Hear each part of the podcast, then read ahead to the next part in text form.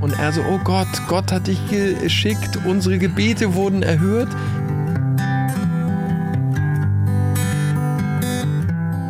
Du riefst mich da noch an und meine so, Krischi, was machst du da? Hör auf damit.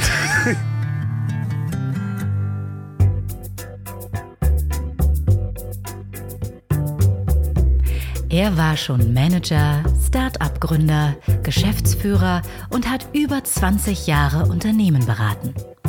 Mit diesem Kasper Kram ist nun Schluss. Andreas Loff haut in den Sack und macht sich mit seinem Wohnmobil auf die Suche nach Menschen und Geschichten. Zack! Herzlich willkommen bei Das Ziel ist im Weg.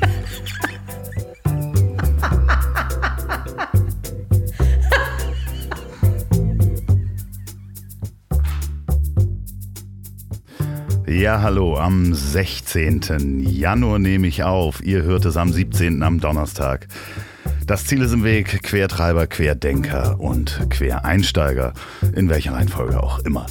Was ist alles passiert? Ich habe Feedback bekommen, sehr schönes Feedback zur Folge von und mit 4000. Äh, das ging morgens gleich los mit dem Gewinnspiel. Man fragt sich, Leute stehen sehr früh auf, ähm, um mir dann eine Mail zu schreiben. Es ist, das Bild ist dementsprechend vergeben, die Becksdose von 4000.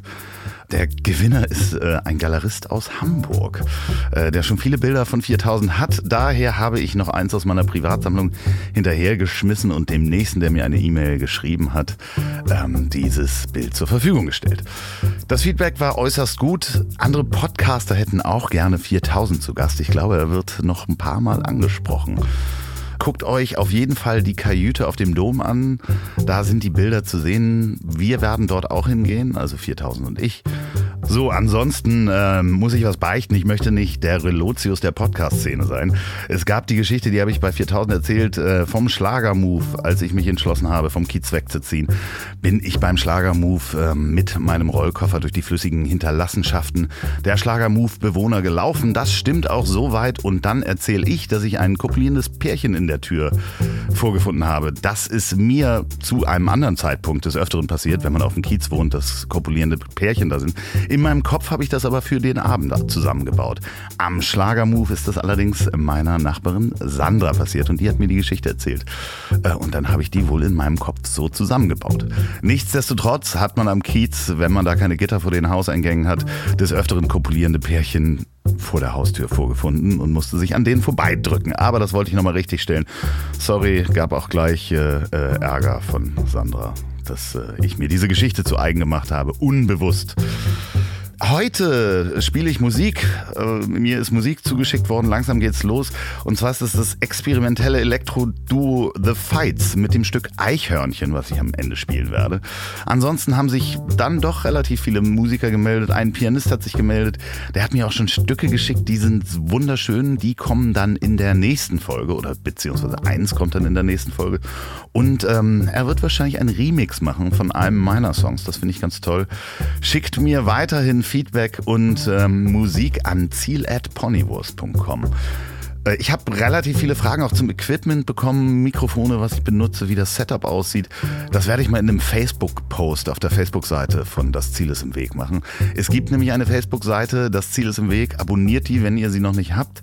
Ansonsten auch mich gerne als Andreas Loft bei Instagram abonnieren oder den Instagram-Kanal von Das Ziel ist im Weg. Was ist sonst passiert? Ähm, ich habe immer noch die Leckage am Dach, beziehungsweise die habe ich jetzt so weit gestoppt, indem ich eine Folie über das Mobil gepackt habe. Damit ist das Mobil aber auch immobil.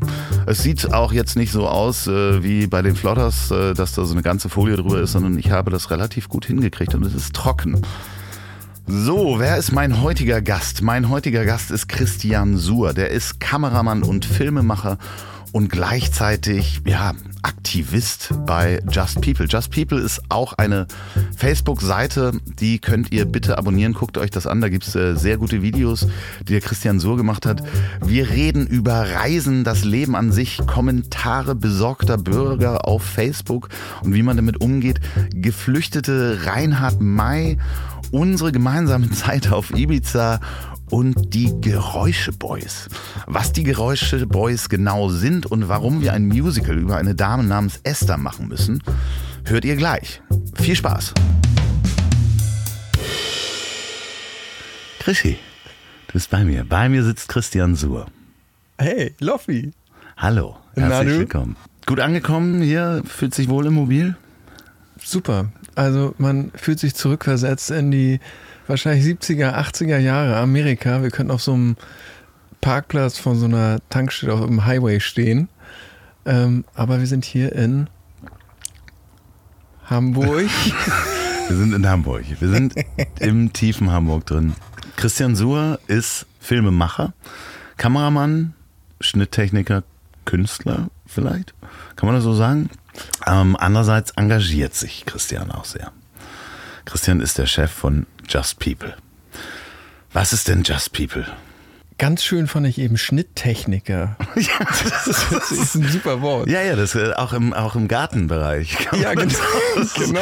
Du machst doch noch Rasenkanten, oder? Ja klar, das so nebenher, ne? Also, heißt das nicht so? Schnitttechniker? Schnittkantentechniker, ja genau.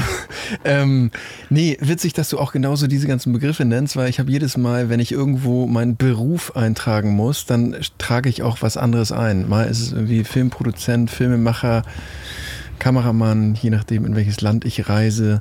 Ähm, darf ich irgendwas mit Medien zu tun haben oder nicht? Ne? Wenn man nach Indien reist, muss man vielleicht ein bisschen aufpassen und irgendwas anderes eintragen. Saudi-Arabien vielleicht. Sowas vielleicht. So, Blogger ne? könnte man da reinschreiben. Genau. Gott. Ähm, aber ansonsten, äh, ja, genau, du hast recht. Und jetzt bist du ja auf Just People gekommen. Das ist ja mein eigenes Herzensprojekt. Begonnen ähm, habe ich damit 2016, Anfang 2016, ähm, an einem Freitagabend äh, bin ich online gegangen, ähm, vielleicht so Anfang Januar, ein paar Tage nachdem das ganze Geschehen in Köln hochkochte. Man erinnert sich wahrscheinlich an äh, diese Vorfälle da an dem Hauptbahnhof und an der Domplatte. Wo, wo, wo Und war hier Silvester? Du meinst das, das, ne? Ja, genau. Und Ja. dann kochte das alles hoch und dann Social Media mäßig kam dann da die ganze Hasswelle äh, rübergerollt. Und ich habe schon vorher die Monate, als das 2015 mit den ganzen Flüchtlingen losging, äh, mich in Berlin ähm, äh, an unterschiedlichen Stellen äh, engagiert und geholfen und ähm, bin teilweise da zu dem Lageso gefahren, als es minus 10 Grad war und stand da mit meinem VW-Bus und habe da ein paar geflüchtete Leute mal als Wärmebus äh, sich reinsetzen lassen. Also das heißt, du hast die Heizung richtig angehauen. Genau. Stand da mit laufendem Motor und habe mal Leute reingerufen, so und die so, Alter, was ist das für ein Typ, ey? Fährt hierher. Und in dem Zuge Oh saß Gott, ja, also man, wir lachen jetzt, aber natürlich, äh, die haben Ey. sich gefreut. Ja, die, die haben sich mega gefreut. Aber die waren auch wirklich, egal wer woher, mega dankbar und auch wirklich so nach zehn Minuten so, hey, okay, danke, jetzt gehen wir aber wieder raus. So, ne? Ey, wir wollen jetzt nicht dich hier beanspruchen. so.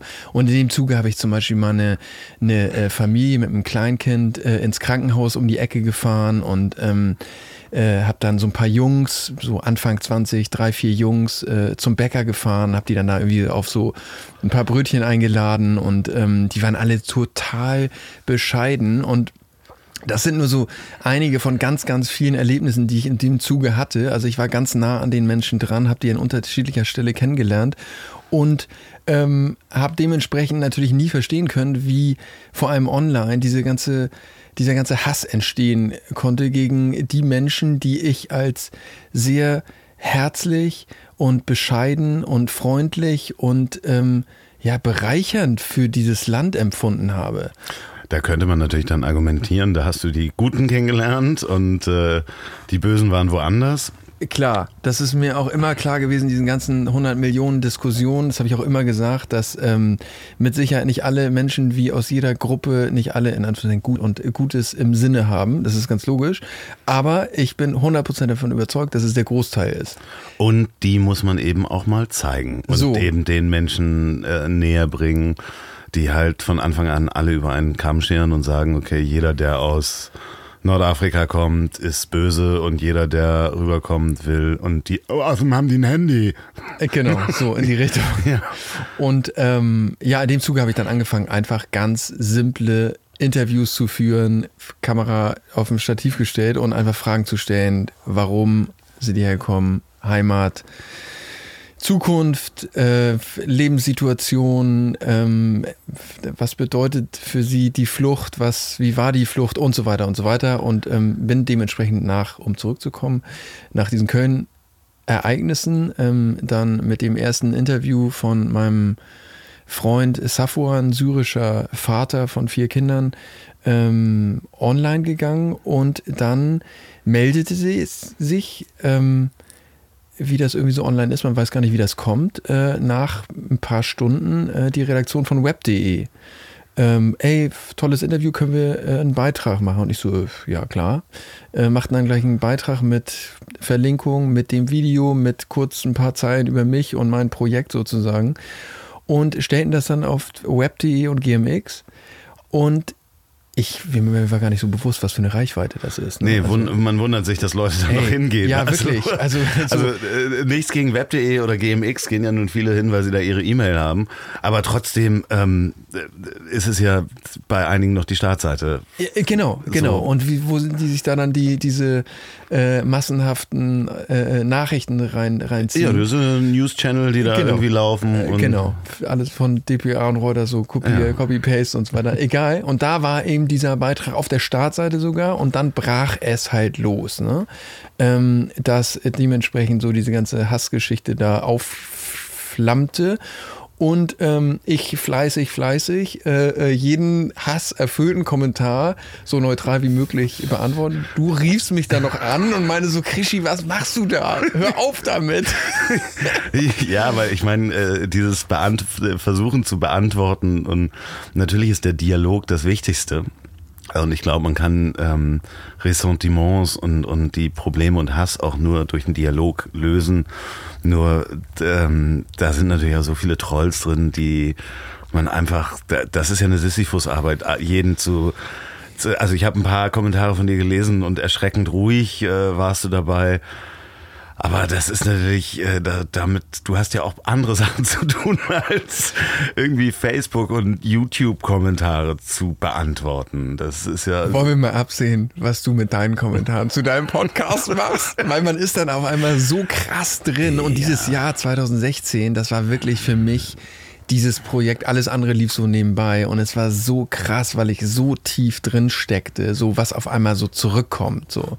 Nicht nur an äh, Hasskommentaren, sondern auf einmal meldet sich keine Ahnung, das äh, in Ministerium ist es nicht, in Schleswig-Holstein und dann meldet sich Google mit irgendeinem so Workshop, wo ich als Aktivist mit teilnehmen soll und ähm, dann meldet sich melden sich irgendwelche bekannten Gesichter, äh, äh die es supporten wollen und ähm, ja und das war irgendwie so ganz schön schön, dass ich ähm, äh, viel mit dem Sinn, den ich hinter diesem Projekt bis heute irgendwie gesehen habe, ähm, gesehen habe, dass ähm, da, wo ich wirklich meine gesamte Kreativität und Schaffenskraft und ähm, äh, alles, was ich so habe, reinstecke, dass dann auch irgendwie so voll die Sachen zurückkommen. So.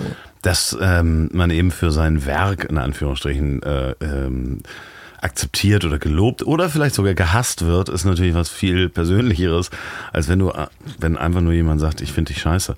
Aber genau. ähm, das ist ja dann auch passiert, natürlich. Ja, du, also ich meine, das, äh, äh, ich hatte dann äh, teilweise mit diesen ganzen Kommentaren hatte ich auch zwei positive Erlebnisse oder so zwei, drei positive Erlebnisse, dass ich angefangen habe, mit den Leuten dann auch äh, privat zu hin und her zu schreiben. Und ähm, da war zum Beispiel einmal ähm, ein Typ, der schrieb mir eine E-Mail, diese ganzen Standardgeschichten mit, ach was, und hier werden Steuergelder verbrannt und wer. Ja, ja, die Zwangsgebühren. Du, ja, du genau. wurdest auch in die GEZ-Schiene geschoben. Ja, ne? genau. Und was, und, und die, sowieso alle denken ja, das ist eine ganze Redaktion, die dahinter sitzt, so ja. GEZ finanziert. Und ähm, der schrieb dann im, im Prinzip so, was, und jetzt für so eine Flüchtlingspropaganda muss ich meine Steuern und dieser ganze Käse irgendwie so hin und hin runtergeschrieben. Ähm, liebe Hörer, wir decken es auf, es stimmt. yeah. Du hast 45 äh, Propagandafilme in ganz Deutschland. Nein, dieser Mann macht Just People eigentlich komplett alleine. Du hast immer wieder Helfer. So für Projekte. Ich durfte dir heute ähm, für ein Projekt äh, assistieren. Wir waren heute nämlich unterwegs und haben gefilmt. Äh, dazu später mehr. Ah, Aber du hast natürlich immer wieder Helfer für, für bestimmte Sachen, aber im Grunde machst du das alleine. Würdest du dich selber denn, du hast es so schön gesagt, als Aktivist bezeichnen?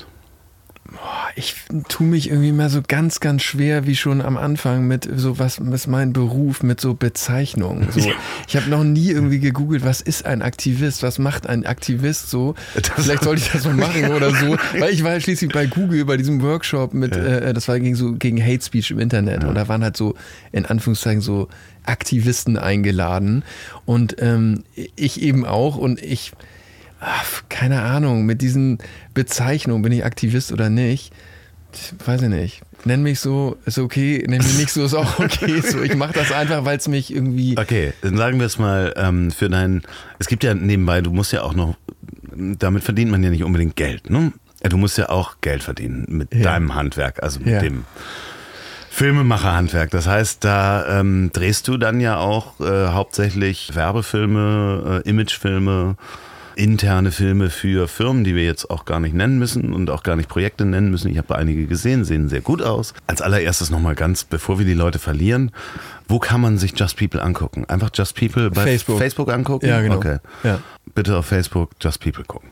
Geil. Ähm, ja, da- Obwohl das, da, ich muss sagen, so, ich bin dann, ähm, das, das, das Projekt war dann irgendwann, ich habe, wie das Internet so ist, ähm, war mit diesem ganzen 2016, wo es alles richtig hochflammte und über nichts mehr anderes zu, zu lesen war, irgendwann hatten die Leute auch so das Konzept verstanden. Und irgendwann war es auch dann verstanden, so alles klar.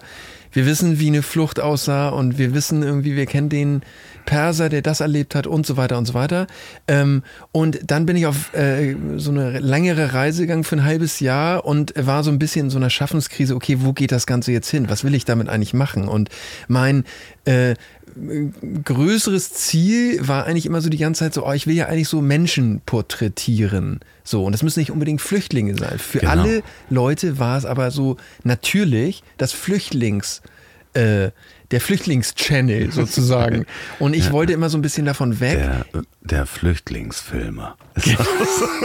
Christian, der genau, Flüchtlingsfilmer. Genau. Und ey, du glaubst nicht, aber jetzt seit seit äh, Ende 2016 bis Mitte 2017 war ich ja dann irgendwie weg auf Reise in Asien, Indien und so weiter. Und ähm, das äh, schlummerte dann so ein bisschen dieses ganze Projekt, seitdem irgendwie wenig gemacht und wusste nicht, wohin das Ganze gehen soll. Und jetzt tatsächlich, seit irgendwie einer Woche, kam auf einmal so hoch so, ey, warum denn nicht so mit Migration und Geflüchteten und so weiter weitermachen? Weil ich finde es ein voll interessantes Thema und es wird ja nicht weniger. Äh, Wir haben ja dann auch, beziehungsweise du hast dann ja auch äh, noch ein anderes Projekt gemacht. Ähm, da kommen wir aber gleich drauf. Ich wollte noch ein bisschen auf den Kommerz eingehen, äh, weil das zahlt ja äh, deine Miete. Genau. Das ist halt so. Genau. Sie hätten das Gesicht gerade sehen müssen, als ich Kommerz. Ah, Ihr. Ich, ich, übrigens, ich duze meine Hörer. Warum habe ich sie gesagt? Äh,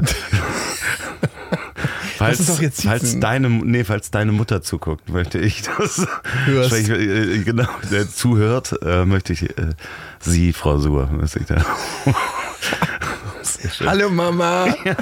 Also, es gibt ähm, den kommerziellen Zweig, ähm, wo du seriöse große Kunden betreust und auch wirklich große Projekte machst, was natürlich deine Miete bezahlt. Und äh, das finde ich ganz interessant, weil das ist ja teilweise mit Team, ne? das heißt, dass du Licht und Ton dabei hast, und, aber du organisierst das alles selber. Du machst es auch als Selbstständiger. Und äh, für mich, es geht ja hier um, oder für die, die Hörer, es geht ja darum, ähm, das Ziel ist im Weg. Ähm, Quereinsteiger, Quertreiber, Querdenker. Ähm, du hast dir das ja nicht vorgenommen, das mal zu machen. Also ich kenne dich ja noch als Lehrling in einer damals Medienagentur. Da hast du deine Lehre gemacht und ich habe da so andere Sachen gemacht. Ich weiß gar nicht mehr, was ich da überhaupt gemacht habe. Du kamst mal so vorbei und ich glaube, ich kam mal so vorbei und habe so Projekte gemacht. Ja, genau, genau. Ja, und da kenne ich, ich kenne deine Ausbilderin auch, wir wollen ihren Namen jetzt nicht nennen, ähm, die immer noch für mich arbeitet übrigens. ach, stimmt. Ja, die macht meine ganze Buchhaltung und so. Doch, wir können die auch grüßen. Viele Grüße Ja, an Nusha. Ja. Nusha, hey, alles, alles klar. Die freut sich, wenn sie das Ja, hört. total. die ähm, macht meine komplette Buchhaltung und äh, Geil. ich arbeite noch sehr gerne mit Nusha zusammen. Liebe. Grüße an Nusha. Ich Ja, bin ganz, liebe Grüße, Ich Nusha. bin ganz glücklich, dass du mit an Bord bist. So, aber äh, da hast du eine Lehre gemacht als was? Irgendwas mit Medien. Kaufmann für audiovisuelle Medien. Ja, und richtig mit Abschluss und Prüfung und. Ja, am Ende ist ja die Firma dann äh, so ein bisschen, äh, so ein bisschen, ist dann ja irgendwie, äh, wie sagt man noch, insolvent gegangen. Achso, ja, äh, können wir die, den Namen der Firma nennen? Nee, ist ja auch egal. warum nicht? So eine Agentur. Also, BP, BPR. BPR. So, kann man genau. googeln, findet man wahrscheinlich eine Million andere Einträge, aber ist ja auch egal, ja. weil ich hatte mehr oder weniger in Anführungszeichen das Glück, zwei Monate nach ähm, Insolvenz noch meine Ausbildung zu beenden und okay. diesen Stempel zu haben und diesen Schrieb, den ich einmal wegsortiert habe und nie wieder angeguckt habe. Wie, wie, wie, das ist, bist du dann Geselle oder Fachwirt für? Was ist das? Wie nee, Kaufmann für audiovisuelle Medien. Okay, das ist, ja. und da gibt es dann einen Brief, den Kaufmannsbrief, die Kaufmannsrolle. Keine Ahnung. Und hast du das Ding noch? Ja, irgendwo in irgendeinem Ordner. Du weißt nicht wo, ne? Nee. das ist so schön. Ich habe jetzt ein paar Menschen schon hier gehabt, die auch mal eine Lehre gemacht haben und auch Irgendwo im Keller, in irgendeinem Ordner. Aber auch ja. nie vorgezeigt. Nein, danach. nein, es ähm, nie auch gebraucht. Nee. Und was, wie, wie kam es dann, der Sprung von ich habe die Lehre fertig zu ich laufe jetzt mit der Kamera durch die Gegend und schneide meine Filme?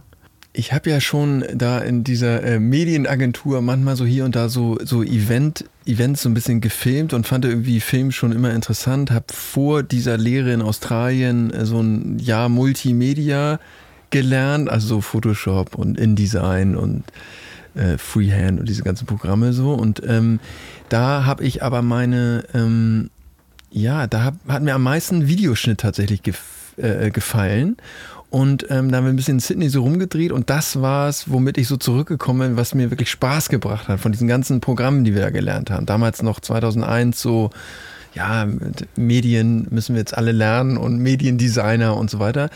Und ähm, dann bin ich im, äh, im Prinzip äh, nach diesen zwei Jahren Ausbildung und Praktikum bei der Medienagentur, wo ich eher so Projektmanagement gelernt habe, ähm, habe ich angefangen, Praktika bei ähm, also komplett unterbezahlte Praktika, noch Glück gehabt, dass ich da überhaupt Geld bekommen habe, bei ähm, großen Werbefilmproduktionen zu machen. So alles gemacht, Kabel getragen. Ja, so, also unter anderem. Akkus bei, geholt. Ja, und dann, also wirklich da auch echt scheiß Zeiten gehabt, so weil und einfach. Schlecht behandelt. Ja, also richtig schlecht. Also als Praktikant warst du da richtig das Letzte vom Letzten so, ne? Und ähm, das war aber gut im Nachhinein, weil das hat mich in meine Selbstständigkeit getrieben. Weil du dann selber gesagt hast, das kann ich auch. Ja, das war wirklich so am Ende so, Alter, fass mich mal an die Füße, so jetzt mache ich das selber. Ja, okay. Und dann ähm, gab es damals die, ähm, Kennst du noch die Ich AG? Ja, ja, das gab es damals. Den ja, Existenzgründerzuschuss. Ja, ja, gab es, ähm, die Ich AG. Dann dachte ich so, ey, das ist geil, das mache ich jetzt selber. Ja. Und damals, ich meine, irgendwie keine Kosten, 600 Euro im Monat bekommen, ja. deckelt so Miete und irgendwie Krankenversicherung. Man war so. ja auch damals noch auf sehr schmalem Fuß unterwegs. Ja, genau. Ne? Ja, voll, voll. Und dann äh, mir irgendwie ausgerechnet, okay, so 600 Euro und dann, wenn ich jetzt irgendwie so 300 Euro im Monat verdiene, dann bin ich safe so. Ne? Hattest du bedacht, dass man übrigens Steuern zahlen muss, ganz am Anfang? Also das ich, frage ich, ja. frage ich alle die sich selbstständig damals gemacht haben, die plötzlich, es sind einige dabei, die am Anfang dachten so, Alter, ich habe so viel Geld und haben es alles ausgegeben. Kenne ich auch so ein paar ja. tatsächlich. Ähm, ich, mir wurde das ziemlich früh gesagt. so, und, ähm, aber ich glaube, ich habe auch schon immer irgendwie mein ganzes Leben, das kommt von zu Hause, so immer relativ sicher gelebt und war damals immer schon so, hatte immer schon so ein Polster sozusagen. Okay. Von da bin ich nie in die Bedrohung gekommen, dass da so der mega Hammer mich vom Finanzamt packt. Wenn Sie was hören, das dürfte ein Flugzeug sein übrigens. Ernsthaft? Ja, das ist ein Flugzeug. B-25, 52 Bomber oder Keine was? Ahnung, es ist auf jeden Fall ein Flugzeug, das gerade über uns fliegt. Ähm, naja, okay, und dann habe ich mir eine Kamera gekauft und habe allen, die ich kannte, ich hatte dann irgendwie so ein paar Kontakte in Hamburg, äh, meine Ex-Chefs und äh, deren Freunde und so weiter, solche Leute wie dich sozusagen, die äh, fünf bis zehn Jahre älter waren als ich und denen habe ich einen erzählt, so Leute, jetzt äh, kann ich filmen, was ihr irgendwie habt an Events und dann schneide ich das Ganze auch zusammen und brenne euch eine DVD. Und damals waren Partys äh, ganz, ganz wichtig, muss man einfach nochmal dazu sagen, das war so äh, die Hochzeit, äh, die letzten Tage von Rom, ähm, der New Economy, wo halt jede Agentur unglaublich viel Geld für irgendwelche Launchpartys ausgegeben hat. Also es war wirklich in Hamburg war zweimal die Woche irgendeine Launchparty, wo man eingeladen war, umsonst getrunken und gegessen hat und äh, komplett durchgedreht ist, oder? Das war Ja. die Zeit, ne? Ja, Das genau, das war genau die Zeit. Und dann musste da irgendein Filmer hin und dann hat man da irgendwelche so komische Videos gemacht. Die sich auch nie wieder jemand Nee, genau. angeguckt hat. Aber solche Videos gibt's nach wie vor. Ja, klar, heute auch natürlich, noch. ja, ne? natürlich, ja. Also, Aber damals war es halt wirklich, es war ja zweimal die Woche irgendein Launch von irgendeiner Website, eine Agentur. Okay, und dann hast du da selbstständig äh, mit der Kamera gestanden. Und dann stand ich da selbstständig mit der Kamera und habe dann wirklich, natürlich wie das so ist, so jeden Job äh, äh, angenommen, also auch so Hochzeitsvideos, was natürlich immer total belächelt wird, Hochzeitsfilme, aber viel, viel schwieriger als jetzt so ein Event. Quatsch oder äh, äh, irgendwelche anderen Filme, wo du einfach so rumläufst und so Stimmung einfängst und so Nein, weiter. das ist der beste Weil, Tag Alter, im Leben. diese Momente bei einer Hochzeit gibt's nur ein einziges Mal. Und wenn Ja. du da nicht performst, dann bist du richtig am Arsch. Obwohl natürlich äh, wir als geschiedene Männer können natürlich sagen, dass das auch vielleicht zweimal passiert. Also liebe Menschen, die sich, die heiraten möchten, es kann sein, dass es dieses Erlebnis auch zweimal gibt. Äh, ja, aber ich weiß das aus der Hochzeitsfotografie. Ich war ja mal mit einer Fotografin zusammen. Ein Glück bin ich nicht mehr mit der Fotografin zusammen. Äh, die hat sehr viel Hochzeitsfotografie gemacht. Und dann musst du dir halt wirklich so schämen hinlegen. Ne? Zu sagen, okay, jetzt machen wir das Brautpaar, jetzt machen wir, hier ist der Einlauf, ich weiß, wo ich stehe. Weil wenn du nicht weißt, wo du stehst, dann verpasst du einfach den Einlauf und kannst ja nicht sagen, nee, jetzt nochmal alle zurück. Ja, eben, genau. Ja, genau. Das ist eigentlich so Hat dich das glücklich gemacht, Hochzeitsfilme zu machen? Du, ich war damals froh, äh, jeden Auftrag für 150 Euro anzunehmen und irgendwie, ne, ich erinnere mich noch irgendwie, da war ich dann irgendwann nach ein paar Monaten äh, über drei Ecken oder so, hat irgendeine Agentur mich eingekauft und ich habe in iMovie geschnitten. Das ist ja nun, äh, wer es nicht kennt, so wirklich so ein das äh, Kinderprogramm äh, Ja. auf dem Apple, so Ich- damals fing das an mit Ja, den klar. Geschichten und ähm, da habe ich zwei Tage in iMovie für irgendeine Agentur was geschnitten und habe 200 Euro am Tag bekommen und das war für mich so, Alter, geil, ich muss die nächsten zwei Monate nicht mehr arbeiten nach diesem Auftrag. Und ähm, äh, damals hat mein Ex-Chef äh, Kim, Ja. Liebe Grüße an Kim liebe Perksen. Grüße, äh, Kim Perksen, noch zu mir so damals noch zu, ich weiß noch ganz genau, meinte er zu mir, äh, zu, als wir irgendwie zu dritt wegen, wegen äh, dem Projekt Ding Dong äh, zusammensaßen, meinte er, als wir über Geld geredet haben und die so, ja, ey, sorry, wir haben jetzt hier für diesen einmonatigen Auftrag für dich leider nur 1500 Euro. Ich, ey, im Dreieck gesprungen innerlich, so, was, so viel Geld, oh Gott.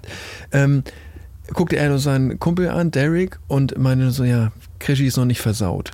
Ja, ja, das Geldmäßig. ist. Ja, nee, wirklich. Ich meine, das ist ja das Schöne, wenn man jung ist, dass man da wirklich teilweise jeden Job für jedes Geld gemacht hat. Dadurch natürlich auch eine ganze Menge Erfahrung mitgenommen hat. Ja, voll. Ähm, voll. Aber natürlich weiß man, fängt man dann auch an zu sehen, was kann ich gut, was kann ich nicht so gut, wie lange brauche ich dafür, weil man verkalkuliert sich natürlich Genau. auch total, Ja. übernimmt sich halt zehnmal. Genau. Und dann wurden die Kunden natürlich dementsprechend größer. Da hast du dann ja auch selber mit anderen Menschen, wir müssen da gar nicht tiefer drauf eingehen, auch Firmen gehabt oder Konsortien, die man äh, zusammen hatte. Und irgendwann habe ich dich mal auf ein Projekt angesprochen. Um die 2000, Den Bogen zu spannen. 2007, glaube ich, habe ich dich in, in ja, Oder sieben nee, angesprochen, z- z- ja. 2007 habe ich dich angesprochen und habe gesagt, ob du nicht Lust hast, mal für ein Dreivierteljahr nach Ibiza mitzukommen, um äh, ein äh, Fernseh- und äh, Webprojekt zu machen. Du bist das erste Jahr, warst du wie viele Monate da? Äh, Zwei. Du warst nur zwei Monate im ersten Jahr da. Das hat dir aber so gut gefallen, dass du im zweiten Jahr die komplette Zeit Ja, genau. das heißt, äh, wir haben, also ich habe zwei Jahre fast verbracht auf Ibiza, den Sommer und äh, Frühling und den Herbst. Und wir haben zusammen ein, eine Saison da auf Ibiza verbracht und eine sehr, sehr gute, sehr interessante Zeit gehabt in einem sehr interessanten Projekt mit Menschen. Mh, Vor allem das Schöne ist, das Schönste, was an diesem Projekt übrig geblieben ist, wenn ich das mal so sagen darf, sind wirklich Freundschaften, die da geblieben sind. Ähm, also gar nicht, das hat natürlich auch alles unglaublichen Wahnsinn und Geld und Luxus. Wir haben da auf einer Luxusvilla gewohnt, gerade im zweiten Jahr und äh, es wurde für einen gekocht, man hatte Getränke im Kühlschrank, es war immer alles da und ähm, ist in die schönsten Clubs gegangen. Und äh, hatte die tollsten Strände. Hat zwar auch viel gearbeitet, im zweiten Jahr haben wir uns das ein bisschen komfortabler gestaltet. Aber das Schönste, was übrig geblieben ist von dem Projekt, muss ich auch sagen und auch hier für unterzeugen, sind Freundschaften und unter anderem die Freundschaft zu dir. Finde ich auch. Ja, ja. Auf jeden ist, Fall. Vor allem, es, es, es begann ja sehr, sehr aggressiv. Ja, man muss dazu sagen, ähm, dass ähm, Christian und ich, wir haben uns nicht wirklich, also unsere Kommunikation ist einfach 100% aneinander vorbeigelaufen. Also gar nicht, dass wir uns nicht gut verstanden haben, aber du hast nicht verstanden, was ich gesagt habe. Wenn ich was gesagt habe, hast du nicht verstanden, was ich gemeint habe. Und andersrum auch. Genau. So, genau. so also wir haben mehrere Monate wirklich diametral aneinander vorbeigeredet. Bei jeder Besprechung, worum es geht. Und das Schöne ist, dass wir da so hart dran gearbeitet haben, dass das im zweiten Jahr äh, wir Sätze voneinander beendet haben, wenn es darum ging, wie will man einen Film haben. Genau. So, und das ist halt, man hätte das auch nach dem ersten Jahr sagen können, okay, lassen wir das, wir passen nicht zueinander, wir können miteinander nicht arbeiten. Aber nee, das haben wir echt gut gemacht, muss ich sagen. Das Ja, ist äh, nach Fall. wie vor immer noch so, du kannst inzwischen meine Gedanken lesen und ich deine. Ja, genau So, sieht's aber aus. jetzt wollen wir hier nicht so viel Ego-Gewichse für uns. Ich finde dich ganz toll. Ja, wie, aber wie war dieses Projekt für dich? Ja, du, also rückblickend, ähm, äh, wenn man mit den Leuten zusammenkommt und ähm, du weißt, welche Leute ich meine und sich zusammensetzt und einfach nochmal so die Momente Revue passieren lassen, was wir da alles gemacht haben oder erlebt haben und wel mit welchen Leuten, die aus ganz Europa, nee, der ganzen Welt sogar tatsächlich Ja, wir müssen, glaube ich, wir müssen es einmal kurz erklären. Es ging darum, das war eine riesige Poker-Promotion von einer großen Poker-Plattform, von ähm, BWin damals. Ähm, wir haben eine Luxuswelt für ähm, Online-Poker dargestellt. Das heißt, man konnte sich online in eine Luxuswelt hineinpokern und dort aus wie, auch wieder rausfliegen. Wir haben vorab eine große Fernsehshow gemacht, um das halt weltweit äh, zu promoten. Und da haben wirklich äh, über zwei Millionen Leute mitgemacht. Und es waren halt, jede Woche kamen neue Gäste auf diese Insel. Und ähm, was wir halt ein bisschen unterschätzt haben, äh, ist, dass diese Menschen, die Online-Poker spielen, sehen meistens nicht so richtig gut aus und waren teilweise echt hart drauf. Also ich meine, da waren Leute dabei, die haben sich am Flughafen eine Flasche Schnaps gekauft und die bis zum Weg zur Villa leer getrunken. Ja, und das war noch so die harmlos. Na, obwohl man muss sagen, so sehr, sehr, sehr viele wirklich richtig nette Menschen sind da hingekommen. Da war zum Beispiel ein Däne, ey, ein geiler Typ, so richtig kerniger Typ und der hatte irgendwie seit zehn Jahren keinen Urlaub gemacht, so ein richtiger Arbeitertyp und der hing dann da auf dieser Luxusvilla im Pool ab und trank ein Bier nach dem anderen. Wir haben Leute glücklich gemacht. Ey, und war wirklich, der war so happy, dem war scheißegal, ob er da gewinnt oder Poker spielt oder sonst was. Der saß im Pool den ganzen Tag und hat Bier getrunken und hat sich gefreut. Also es waren echt schon super interessante Gestalten, die da äh, aufgetaucht sind. Und äh, das Beste war aber im Nachhinein, dass wir immer gesagt haben, so, ey, man hätte einfach mal eine Doku machen können über das Team und die ganze Produktion. Das wäre der Oberknaller gewesen. Also hättest du da irgendwie so ein RTL 2 Team gehabt, so, Um die das ganze Projekt begleitet, unzensiert. Ich hätte nie die- wieder vor die Tür gehen können.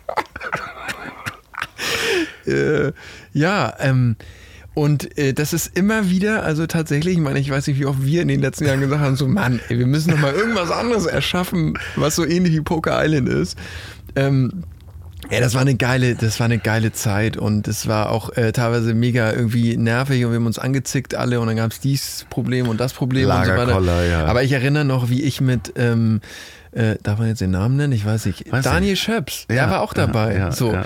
Ähm, und wir uns irgendwie aus unserem Teamhaus musste man äh, eine Viertelstunde zu dem ähm, Gewinnerhaus, zu dieser Luxusvilla fahren. Und wir hatten zwei schöne, abgefuckte Wrangler-Jeeps vor der Tür stehen, mit, die wir als Team benutzen könnten. Und wir steigen morgens um 10 gemütlich, ging ja erst irgendwie schön zu gesitteten Zeiten los. Im Sommer, Ibiza, steigen wir in diesen Wrangler-Jeep, fahren von dem Teamhaus los und fahren über Ibiza rüber und regen uns auf über irgendwas. Äh, es gibt ja nicht und meckern so rum so. Ne? Ja, es, so, es war nicht das richtige Frühstück im Kühlschrank. Ey, sowas, wirklich, so ganz meckern auf. Und dann so, so Stille und dann so, so ein paar Sekunden später gucken wir uns mal so an und dann so, Alter, ey, guck dir mal an, wo wir sind, wie geil, bitte.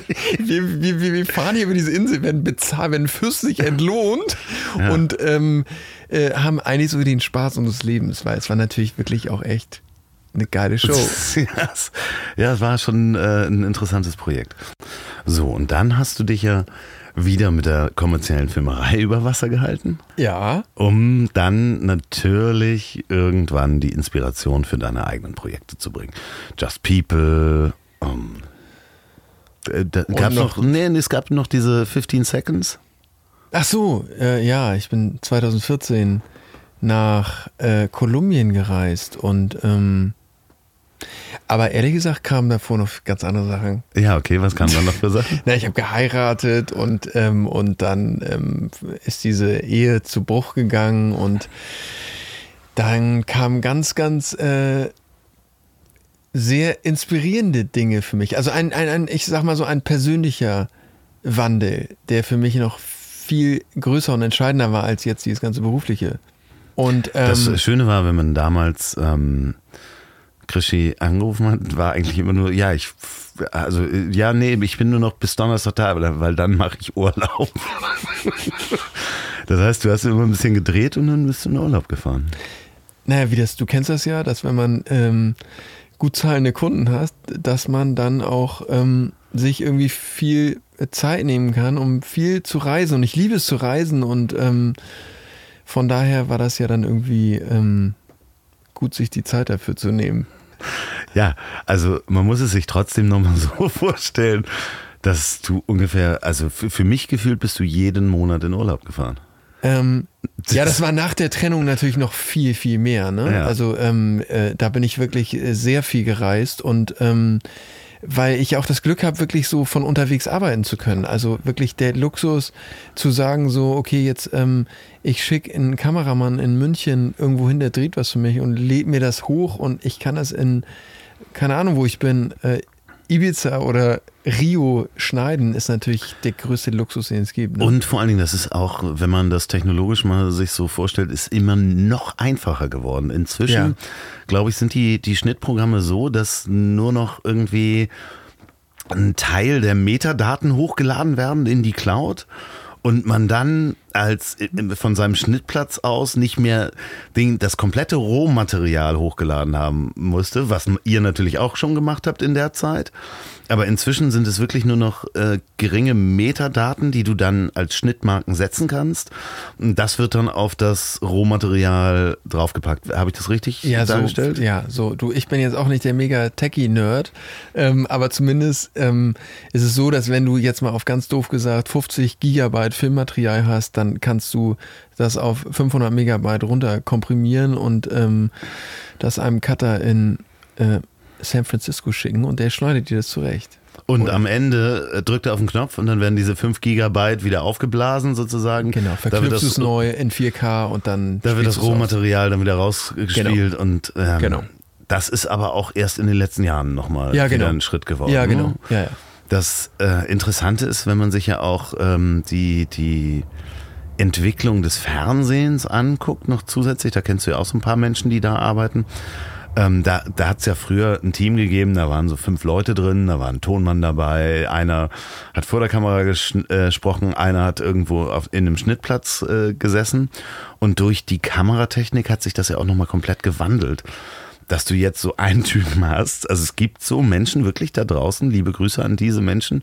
Und der Job ist wirklich hart. Die machen Newsbeiträge, die filmen das selber, die stellen das Ding auf ein Stativ, stellen sich davor mit dem Mikrofon, sprechen das ein, gehen danach, schneiden das und schicken das an Sender und kriegen einen nicht wirklich hohen Tagessatz dafür. Ne? ja, genau.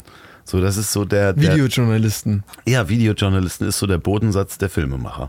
Ja, also ich, ich meine, es hat sich ja irgendwie in all diesen ganzen Medienberufen so krass was getan, dass Fotografen filmen müssen und ähm, äh, Redakteure müssen Fotos machen können und auch filmen und sich selber irgendwie vor die Kamera stellen und äh, äh, Cutter müssen filmen können und Filmer müssen schneiden können und so weiter und so weiter. Naja, und, jeder Bürger hat fast eine 4K-Kamera in der Tasche, ne? Genau. Das ist so das genau, Nächste. Genau, also da hat sich irgendwie natürlich super viel getan, aber am Ende ist es so, was ich glaube, ey, und was du auch weißt, Content is King. Ja, So. ja klar, natürlich. Und ähm, da kannst du sonst was für eine Kamera haben und für ein Schnittprogramm. Ähm, wenn der Inhalt scheiße ist, dann kannst du damit nichts bewirken. Du hast dann ja, ähm, um jetzt nochmal einen Sprung zu machen, viele Reisen. Du hast dann mal jemanden kennengelernt, einen Menschen aus Burkina Faso. Genau. Äh, Eze Ventoine, den habe ich kennengelernt ähm, bei einem Job fürs Goethe-Institut in äh, der Schweiz und ähm, ja, ich habe den gesehen, der hat Musik gemacht und ähm, der strahlt. Ne? Also der, der hat eine Lebensfreude und eine Energie und Kraft und Kreativität und ähm, einen Wissensdurst und der ist klug und intelligent und ähm, Charmant. kann und ich- charmant und lustig und also wirklich, der, der, der hat Power, so wirklich so. Und ich habe das irgendwie gesehen und ähm, dann haben wir ein Interview mit ihm gemacht und haben uns sofort irgendwie gut verstanden, Kontakt ausgetauscht und äh, drei Monate später habe ich ihn in Burkina Faso besucht, weil er mir dann auch erzählte, dass er, ähm, äh, also dazu muss ich sagen, so Ese studierte bis jetzt Mai in Dresden äh, Germanistik, hat jetzt seinen Master gemacht, ähm, lernt, ich glaube, seit fünf Jahren Deutsch, ähm, drückt sich besser aus als unser eins,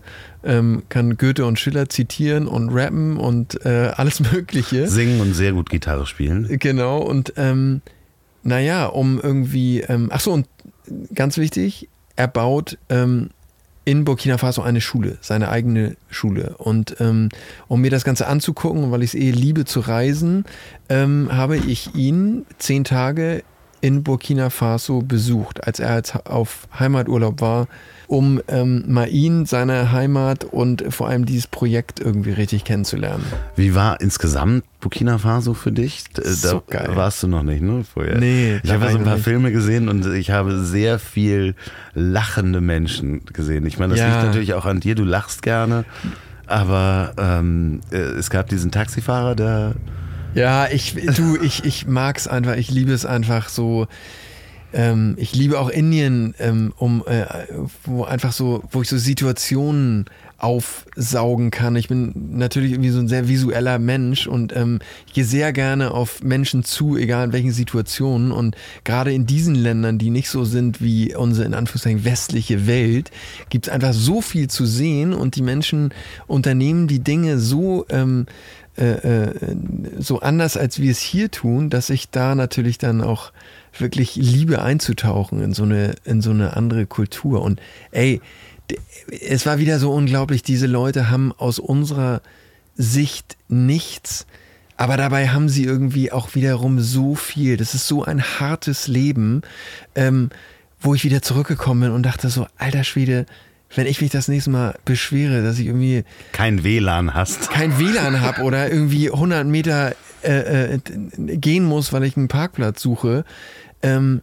dann muss ich vor allem an die Frauen in Burkina Faso denken, die mit Holzstapel links und rechts unterm Arm, Baby hinten und 10 Liter Wasser auf dem Kopf bei 30 Grad 10 Kilometer laufen. Ne? Also es ist unglaublich. Und da beschwert sich keiner. Ne?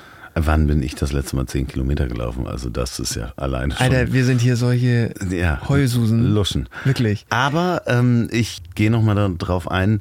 Sie singt ja sehr viel und er hat ähm, über Konstantin Wecker, den er kennengelernt hat, damals Kontakt zu. Nee, pass auf, ich Nee. weiß, wo du hinaus willst, aber Ja. ich muss den Bogen anders spannen. Nämlich, jetzt ich habe ich. Eze, als ich ihn kennengelernt habe, dachte ich so, wow, was für ein Typ, den muss ich für Just People interviewen. Äh, erzählte ihm an bei diesem Interview, als ich ihn kennengelernt habe, für, für, für das Goethe-Institut, dieses Interview, ähm, von meinem Projekt. Ähm, er sagt dann auch sofort so, okay, ich gucke mir das mal an und dann können wir heute Abend sprechen. Ich sag dir, ob wir das Interview für Just People machen können. Meldete sich dann abends und sagte so, hm, du, ganz im Ernst, aber irgendwie, er hat sowas schon so oft gemacht und er ist nicht dabei, tolles Projekt, aber ähm, das ist jetzt gerade irgendwie nicht so seins. Ich so fand's in dem Augenblick erstmal so, mein Ego war so ein bisschen angekratzt, hab dann aber ganz schnell gemerkt, so, okay, ganz im Ernst, aber voll geil, dass er das sagt, weil dadurch bringt er mich dazu, an meinem eigenen Projekt zu arbeiten und einen Schritt weiter zu gehen. Eine Woche später ähm, stolper ich über das Lied Sei wachsam von Reinhard May, keine Ahnung, 25 Jahre alt das Lied oder so. Ähm, äh, sehr, sehr passend in die heutige Zeit, dass wir wachsam sein müssen, was jetzt gerade ähm, mit unserer Gesellschaft passiert, dass wir nach rechts abdriften und so weiter. Und ähm, äh, meldete mich dann bei Ise, weil er eben dieser tolle Musiker ist und meinte so, Ach, wie. Das war deine Idee auch. Ja. Das wusste ich gar nicht. Doch, und meinte zu ihm so, ey, wie wär's, wenn du das Lied neu interpretierst und wir drehen ein Musikvideo.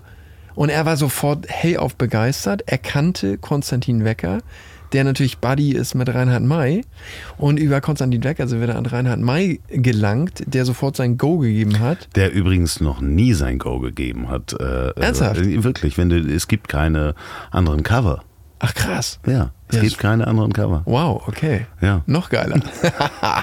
Auf jeden Fall ähm, war das tatsächlich dann auch ein Anlass, um nach Burkina Faso zu fliegen, um da ein Musikvideo mit ihm zu drehen. Und dann bin ich da hingeflogen. Gab es ein Musikvideo. Gab es ein Musikvideo. Das kann man auch sehen unter Just People äh, auf Facebook. Guckt euch das im Musikvideo an mit dem Segen von Reinhard May. Sei wachsam. Ähm, das wurde dann ja auch zu so einem kleinen viralen Hit auf äh, ähm, äh, Facebook. Ne? Also es sind, glaube ich, jetzt knapp 300.000 Views insgesamt. Ja, irgendwie ne? sowas. Ja, Ja, also wenn man YouTube und Facebook zusammennimmt, knapp 300.000 Ja, genau. Views. Vielen Dank hier auch an dieser Stelle nochmal an Mickey Beisenherz, der das auch geteilt hat, der sofort bei dem Projekt äh, äh, dabei war, das mitzuverteilen. Das war ganz interessant. Weil ähm, das ja auch dann ein paar Leute geteilt haben, äh, der Ministerpräsident von, um Gottes Thüringen, glaub ich. Von Thüringen, ja, wie heißt er denn noch? Bodo Linke? Nee, Nee, der, der- ist von der Linken. Nee, er ist auf jeden Fall von der Linken. Du musst dein Mikrofon, du, du schabst schon wieder am. Ähm, Oh ja, hier. Ja, du schabst schon. Ähm, das wurde wirklich, ähm, na, der, der sich mit Böhmermann zum Pilze sammeln äh, treffen will. Schön, dass wir so gut gebildet sind. Wer ist der Ministerpräsident von Thüringen? Wenn ihr es wisst, ihr könnt mir Feedback geben auf ziel.ponywurst.com. Ihr könnt grundsätzlich Feedback geben oder auch Ideen. Ihr könnt auch Fragen an Christian stellen. Ich leite dir dann weiter, wie er sie beantwortet. Weiß ich nicht. Alles. Alles. Du weißt das so aus den Kommentaren. Ich beantworte alles. Ja, das stimmt wirklich. Um Gottes Willen, ich musste diesen Mann wirklich schützen. Also guckt euch auch das Video an, teilt das auch, weil es ist nach wie vor aktuell. Ich könnte es auch mal wieder teilen, weil es ist äh, hochaktuell. Ähm, das Thema sei wachsam. Ähm, es wird demnächst aber noch mal was kommen. Psst. Ähm, das Ja, wir jetzt noch nicht sagen, haben wir jetzt aber heute für gedreht. Müssen wir auch gleich noch was drehen übrigens, ne? Stimmt. Ja. Aber du, ich muss ja noch eine Geschichte aus Burkina Faso erzählen. Bitte. Meine Lieblingsgeschichte aus Burkina Faso ist, ähm, ich war ähm, insgesamt zehn Tage da und habe bei seiner Mutter gelebt ähm, äh, oder bei seiner Familie sozusagen. Und ähm, nebenan war die Gemeinde, die Kirche. Das Kirchengebäude ist etwa so groß wie dein, wie dein Wohnmobil hier. Und ähm, am letzten Tag, die Leute da in dem Dorf kannten mich ja mittlerweile. Ähm, also ich war da dann als der Weiße natürlich bekannt und ständig kamen Kinder an und wollten mich einfach nur sehen und standen neben mir und haben mich angeguckt. Und am letzten Tag, ich bin Sonntagabend geflogen. Sonntagmorgens war äh, eine, ähm, ein Gottesdienst und der geht dann halt so drei Stunden mit Singen und Tanzen und Beten und also bunt und ähm, also äh, ganz wunderbar und toll und ich ähm, ja, ich liebe sowas, ja. Und auf jeden Fall, ähm, Du hast das auch gefilmt.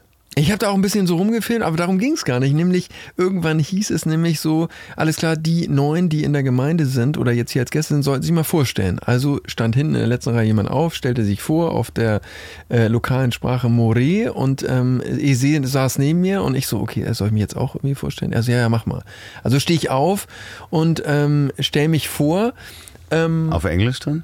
In, auf, auf Deutsch, er hat, er hat dann Ja, okay, übersetzt sofort und alle guckten mich mit großen Augen an und haben sich gefreut. Die kannten mich ja auch mittlerweile schon so ein bisschen äh, hier und da. Und dann stand seine Mutter auf und sagte in die Gemeinde rein, er übersetzte dann hier ähm, simultan, ja, ähm, Christian lebt bei uns und wir sind irgendwie, ähm, wir finden es ganz toll, dass er bei uns ist und er möchte Vater werden.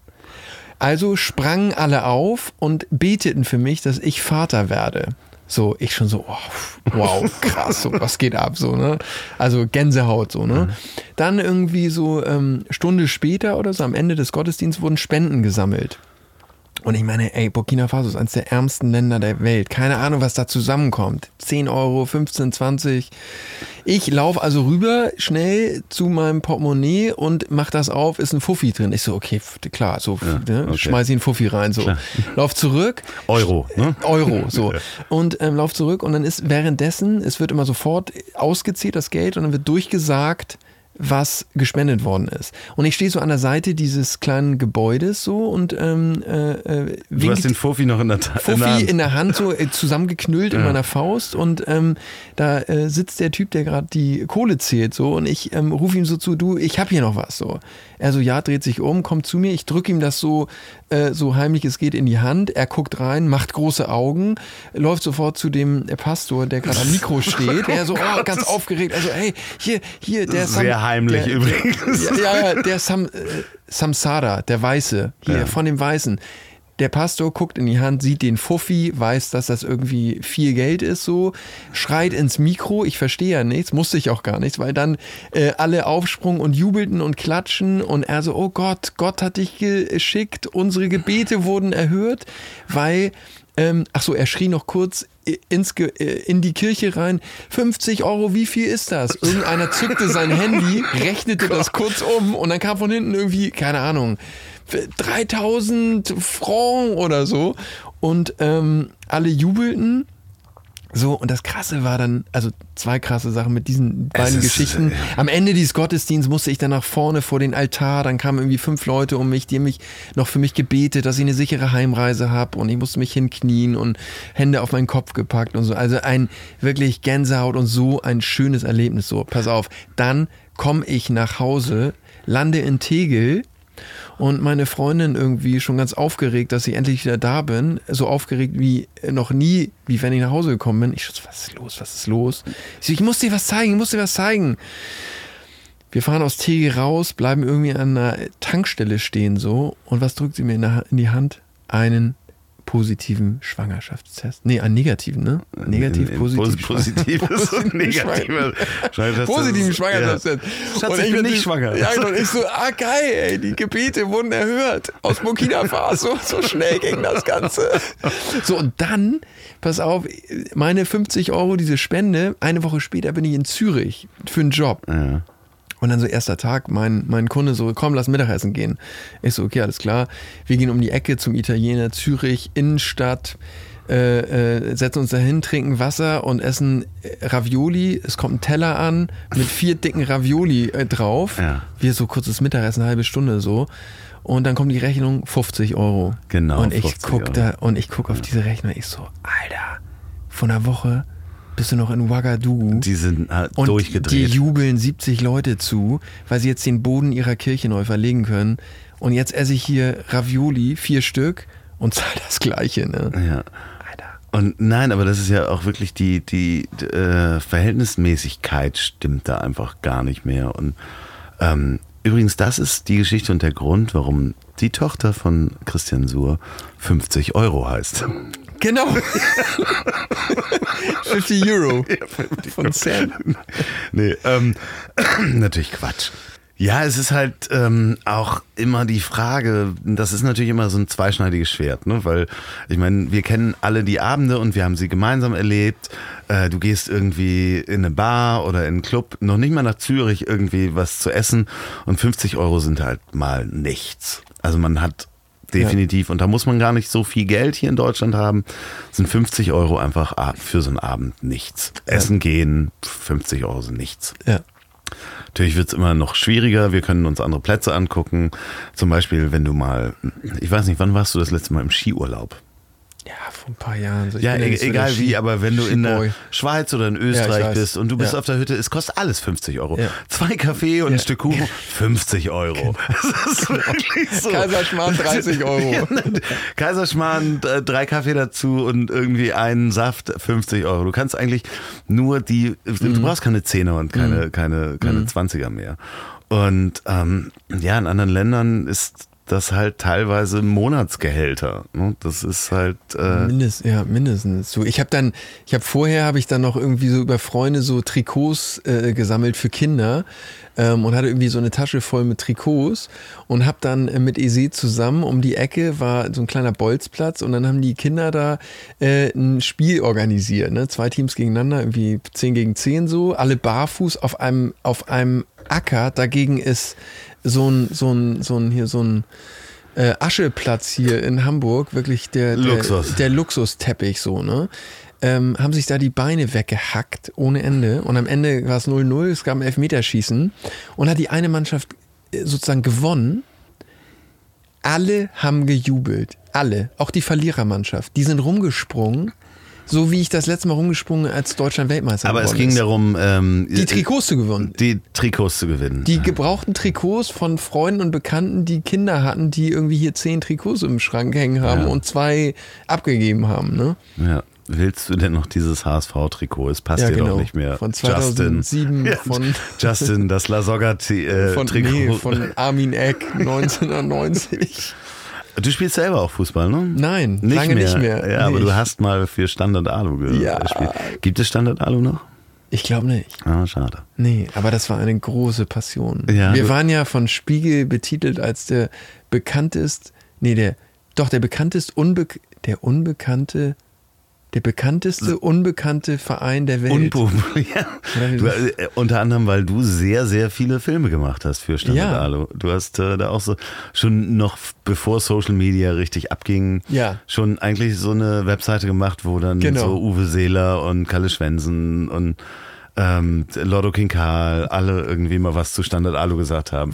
Günter Netzer. Ja, genau. Ja, genau. d- Die du halt sonst bei verschiedenen Events halt irgendwie abgepasst hast und gesagt hast, ich habe hier noch so einen Verein. Ey. Ja, genau. Äh, Können Sie noch mal eben was sagen? Ich erinnere mich daran, dass äh, Kalle Schwensen übrigens sagte, ja, das äh, wird in der nächsten, in der nächsten Saison wird er bis zur Bundesliga durchsteigen, das was Genau. nicht geht. Ja, übrigens, genau, wenn man genau. in der welcher Liga habt ihr gespielt? Nee, Ja, Kreis, Kreisliga. Ist- Kreisliga Also 3 so, oder so. Ja, irgendwie sowas. Der Film war, ja, und nächste Saison sehen wir sie dann in der Bundesliga, wo man so dre- dreimal nachrechnet und sagt, so, nee, warte mal, da brauchen die drei bis vier Saisons. Ja. Aber es gibt ja noch einen anderen Verein, in dem wir beide sind. Oh Gott. Ja, ich glaube, das hat äh, jeder. Aber nee, vielleicht hat es nicht jeder. Vielleicht denken wir nur, das hat jeder. Wir haben ja eine WhatsApp-Gruppe zusammen. Das, Mhm. ähm, die grüßen wir auch ganz lieb. Das sind die Geräusche-Boys. Das, äh, wir wollen es auch nicht zu Heißt lang sie jetzt machen. gerade wieder Geräusche Boys? Sie Oder wie wird- heißt die Gruppe Sie wird gerade? eigentlich alle paar Wochen umbenannt. Die, die wird so oft umbenannt, dass man, wenn man mal was reinschreiben muss, man mal suchen muss, wie heißt die eigentlich jetzt gerade? Aber äh, zur Entstehung der Geräuscheboys kannst du mal was erzählen? Das war vor. War äh, vor vier Jahren oder so mit zwei von den jetzigen Gründung, Gründungsmitgliedern. Da hat man sich einfach nur Geräusche hin und her geschickt, ne? Ja, genau, so. Hi, ha. Ja, Genau, genau, so, so, ne? fing das an. Ja. Ähm, das Irgendwann kamst du auch dazu. Ich bin äh, Relativ früh auch. äh, relativ früh dazugenommen worden und ähm, es ist ganz schön, weil wir haben so fünf oder sechs Leute da in, nur in dieser Gruppe und es wird teilweise nur für diese Gruppe werden Sachen produziert. Das heißt, ähm, man macht einen Film und weiß, das sehen nur fünf Menschen. Trotzdem ist es teilweise ein bisschen eskaliert, wie groß der Aufwand äh, ist, was Also- da gemacht wird. Loffi spricht gerade von sich selbst. Nein, von allen. Das ist ein bisschen eskaliert äh, zwischendurch. Nichtsdestotrotz hat wahrscheinlich jeder so eine, so eine Gruppe. Vielleicht. Ich hoffe es, dass ihr so eine Gruppe habt. Spackengruppe. eine, eine, wo man wirklich jeden Quatsch rein. Aber dazu muss man sagen, wirklich so, es gibt ja oft so Gruppen, so Freundesgruppen, Familiengruppen und Leute, die sich gut kennen. Dazu muss man sagen, dass sich zumindest einige Leute gar nicht kennen. noch, in, nein, und einige Leute noch nie gesehen haben. ja, also inzwischen Bis zur schon. Weihnachtsfeier. Wir haben schon Weihnachtsfeier. Aber wir haben zumindest eine, Ja. diese WhatsApp-Gruppe, ich glaube, über ein Jahr ge, ge, gepflegt, wo du Simon und Keki noch nie gesehen hattest. Nee, Keki hatte ich äh, ja schon vor der Gruppe gesehen. ja, okay, aber Ja. Simon hast du, glaube ich. Genau. Ja, der, in dieser Gruppe kennengelernt. Franz habe ich auch in der Gruppe kennengelernt und habe den später eingestellt. Ja, genau. Nein, das ist, äh, wir wollen auch gar nicht zu tief da reingehen und das ist auch ein, ein sehr geschlossener Kreis, aber es ist halt wirklich eine Gruppe von Menschen, wo man Content erstellt Und ähm, es gibt eine schöne Geschichte und du möchtest auch, dass wir diese Geschichte zumindest ansatzweise hier erzählen. Das war dein Wunsch. Ähm, es gibt die Geschichte über Esther. Ich kann ja mal ganz kurz anfangen, wie es angefangen hat. Ja, und dann kannst du die, versuchen, diese Geschichte weiterzuerzählen. Ich habe irgendwann, ihr kennt alle Scam. Das heißt, diese E-Mails, die man bekommt, der Onkel, mein Onkel hat in äh, Burkina Faso vier Millionen auf dem Konto und ich bin die Gattin des Präsidenten und äh, melden Sie sich, äh, wir wollen Ihnen das Geld überweisen. Das ist der Money Scam. Und dann gibt es den sogenannten Love Scam. Das sind irgendwelche, habt ihr bestimmt auch schon mal bekommen, eine E-Mail von einem hübschen Mann oder einer hübschen Frau oder eine Facebook-Nachricht, die einfach nur Hey schreibt. Und mich schrieb eine Frau an, eine schwarze Frau mit sehr vielen ähm, Oberweite. mit sehr großer Oberweite und sehr großem Hintern auch, ähm, schrieb mich an und schrieb Hi auf Facebook. Und ich war gerade in so einer Stimmung, mal zu antworten und äh, habe drauf geantwortet und habe gesagt, ja, hi, was willst du denn von mir? Ich merkte relativ schnell, sie schrieb auf Deutsch und ich merkte, dass da irgendein Translator-Programm dazwischen war. Das heißt, dass das Deutsch aus irgendeinem Google Translate kam und der eigentliche Schreiber in einer anderen Sprache schrieb. Und ich schrieb dann, fing dann relativ schnell an, Sachen zu schreiben, wo ich wusste, dass sie nach einem Translating-Programm keinen Sinn mehr machen. Ähm, es war halt so, dass diese, diese Love-Scammer versuchen halt kleine Beträge zu bekommen für, ich möchte dich anrufen, mein Telefon ist kaputt, kannst du mir 50 Euro überweisen über Western Union? Und ich hab, bin relativ schnell forsch nach vorne gegangen, habe gesagt, ja, ich habe total viel Geld, also überhaupt gar kein Problem, du kannst zu mir kommen. Äh, ich zahle dir erste Klasse, ist kein Problem, aber ich kann dir kein Geld schicken, weil ich nur Bargeld habe und ich habe das komplette Nazi-Gold im Keller. Ich habe äh, das Bernsteinzimmer und ähm, äh, das Gold von Adolf Hitler im Keller und habe dann so Bilder da reingeschickt und so weiter. Und jetzt darfst du gerne übernehmen. Okay, dazu muss man jetzt mal wirklich sagen, so, Loffi, wir müssen einen Abend machen, wo wir, wo wir wirklich diesen ganzen Scam vorstellen, weil man muss dazu sagen, Loffi ist äh, ultra kreativ und in dieser Gruppe äh, gibt es keinen von diesen sechs Leuten, der so kreativ ist wie Loffi und der Quatsch. so Ey, es ist einfach so. Und ich muss jetzt einfach mal, ich habe mir extra hier Screenshots gemacht, so ein paar ähm, Sachen vorlesen aus diesem, aus dieser Konversation mit dieser Esther.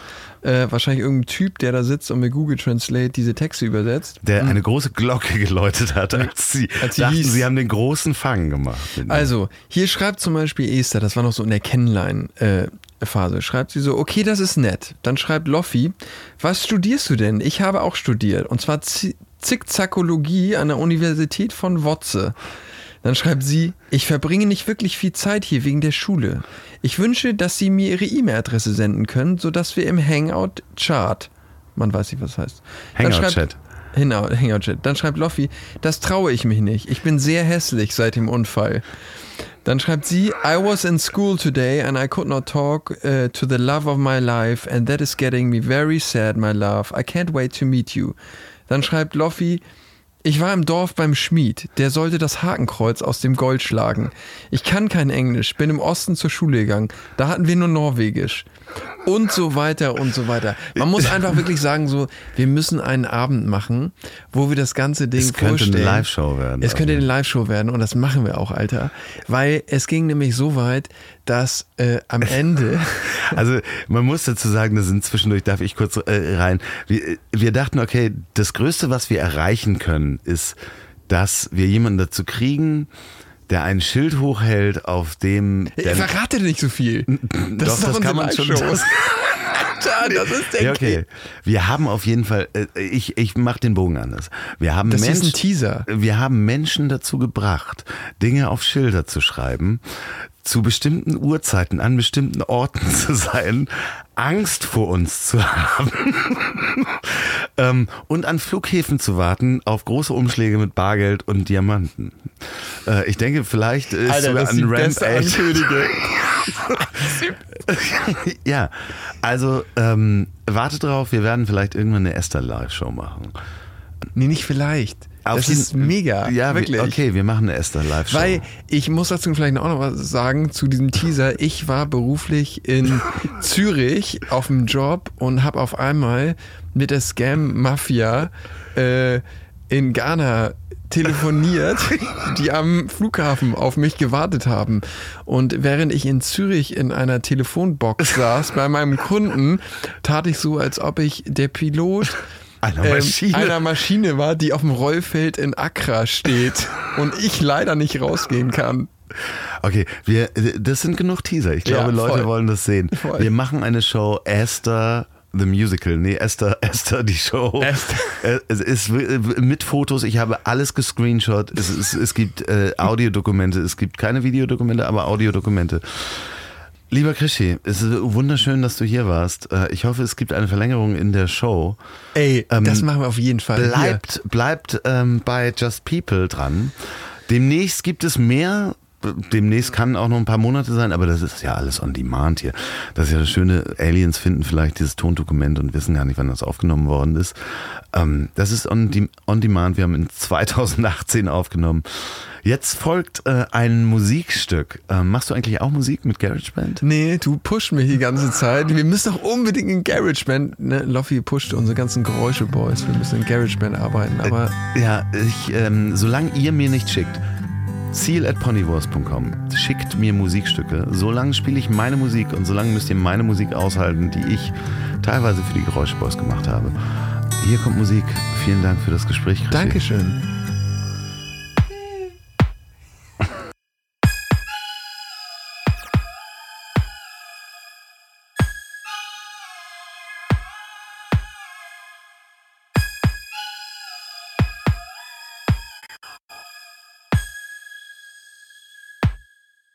Eichhörnchen.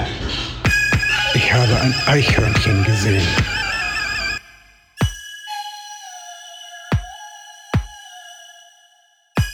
Eichhörnchen. Ich habe ein Eichhörnchen gesehen. Eichhörnchen. Ich habe ein Eichhörnchen gesehen. Eichhörnchen.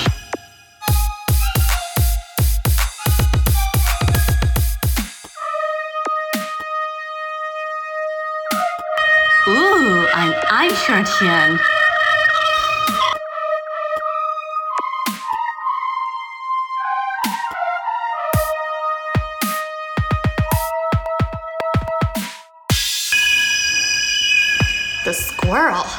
Such a fluffy, fuzzy little tail. Big tail. How it runs up those trees. Squirming and jumping and hopping. What a weird, weird day.